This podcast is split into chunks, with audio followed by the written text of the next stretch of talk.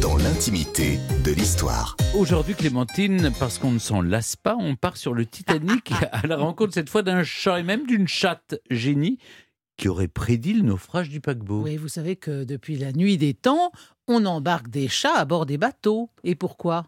Pour les manger?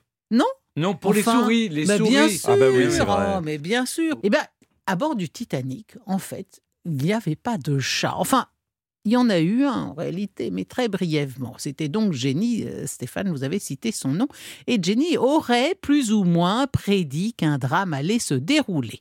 À Belfast, la veille du départ du voyage d'essai du Titanic entre Belfast et Southampton, un certain Jim Mulholland, qui travaille comme chauffeur à bord de navires. Qu'est-ce que c'est qu'un chauffeur?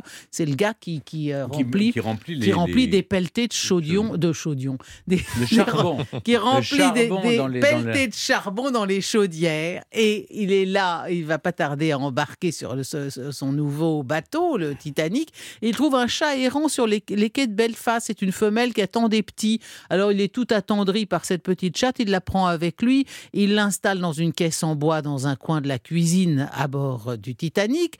Et donc, il va euh, bah, faire ce, ce court voyage euh, entre Belfast et Southampton. Et pendant ce court voyage, Jenny donne naissance à une portée de chatons. Quand le Titanic accoste à Southampton, Mulholland voit Jenny quitter le navire. Elle a une portée de quatre petits chatons, alors elle les prend l'un après l'autre dans, dans sa gueule et elle les fait tous les quatre descendre à terre par l'échelle de coupée. Alors, Mulholland est quand même intrigué. Il se dit que comment se fait-il que ce, ce- ce chat, tout d'un coup, ait l'instinct de, de quitter le, le- le bord? Comme lui-même est en pleine hésitation, il se demande s'il doit poursuivre le voyage jusqu'aux États-Unis ou, euh, ou plutôt interrompre là son engagement, eh bien, il a une forme d'intuition. Il interprète ce départ de Jenny comme une forme de mauvais présage et il quitte lui aussi le navire. Et voilà qui lui a sauvé la vie.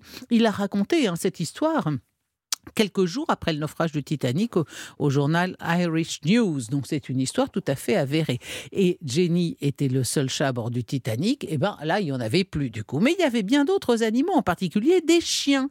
Les chiens n'étaient acceptés qu'en première classe et leur traversée était Ils étaient assez nombreux parce que l'un des passagers avait proposé d'organiser un concours canin qui devait avoir lieu le 15 avril. Donc on pense qu'il y avait probablement une quinzaine de, chiens euh, à bord du Titanic. Il y avait même d'ailleurs un chenil, mais la plupart des passagers préféraient euh, garder leur animal dans leur chambre avec eux. Alors sur, euh, cet ensemble de chiens, seuls trois ont survécu, deux loulous de Poméranie et un pékinois. Et pourquoi ont-ils survécu ces Parce chiens-là que tout C'était petit, petit. on pouvait les mettre dans, dans- on les gardait sur soi. Exactement, dire. exactement. C'est ce qui les a sauvés, c'est que les, les, les- leurs propriétaires les ont cachés dans leurs manteaux, dans des couvertures, et, et comme ça, ils sont rentrés plus, montés plus ou moins en douce sur les canaux de ce sauvetage. Alors, il y a beaucoup d'animaux qui n'ont pas eu cette euh, chance, et certains euh, survivants ont témoigné qu'ils avaient eu le cœur brisé de, de laisser leurs chiens, mais qu'évidemment, bon, il n'était pas question de les prendre avec eux, et en particulier, naturellement, les plus grands. Ainsi, Anne-Elisabeth Isham, qui a amené son grand danois lors du voyage, c'était l'une des cinq passagères de première classe décédées sur le, Titanic. Elle a refusé de laisser son chien derrière elle. Il était évidemment beaucoup trop grand pour tenir sur un des canaux de sauvetage, pour être caché sous un manteau. Donc elle est restée avec son chien. Et on- son corps a été retrouvé et on, on raconte qu'elle avait toujours les bras euh, enroulés autour du cou Ah, de, de son chien. Ouais, elle n'a pas quitté son chien. Il y a un jeune banquier américain qui voyageait avec Gamin de Picombe, un bulldog français de concours acheté en Angleterre. Lui a survécu et après le naufrage, il réclama un dédommagement de 750 dollars pour la perte de son bulldog de compétition, ce qui est une somme très importante, alors que d'autres passagers qui avaient perdu leurs deux épagnols, eux, ceux qui n'étaient pas des chiens de concours, demandèrent 200 do- dollars de, de dommages et intérêts pour leurs deux épagnols. Bon, il y a malheureusement beaucoup d'autres animaux qui n'ont pas survécu au, au naufrage, mais dont on a beaucoup moins parlé. Par exemple, il y avait énormément de poulets.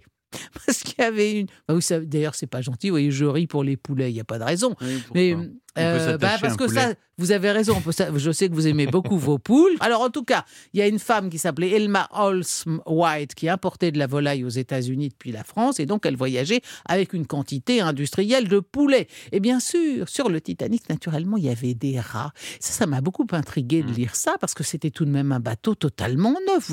Bon, alors les rats, bien sûr, la mort des rats, là, ça n'excite guère la compassion. hein. Mais les rats s'introduisaient à bord des bateaux par les cordages pendant le chargement parce qu'ils étaient attirés par les victuailles embarquées à bord.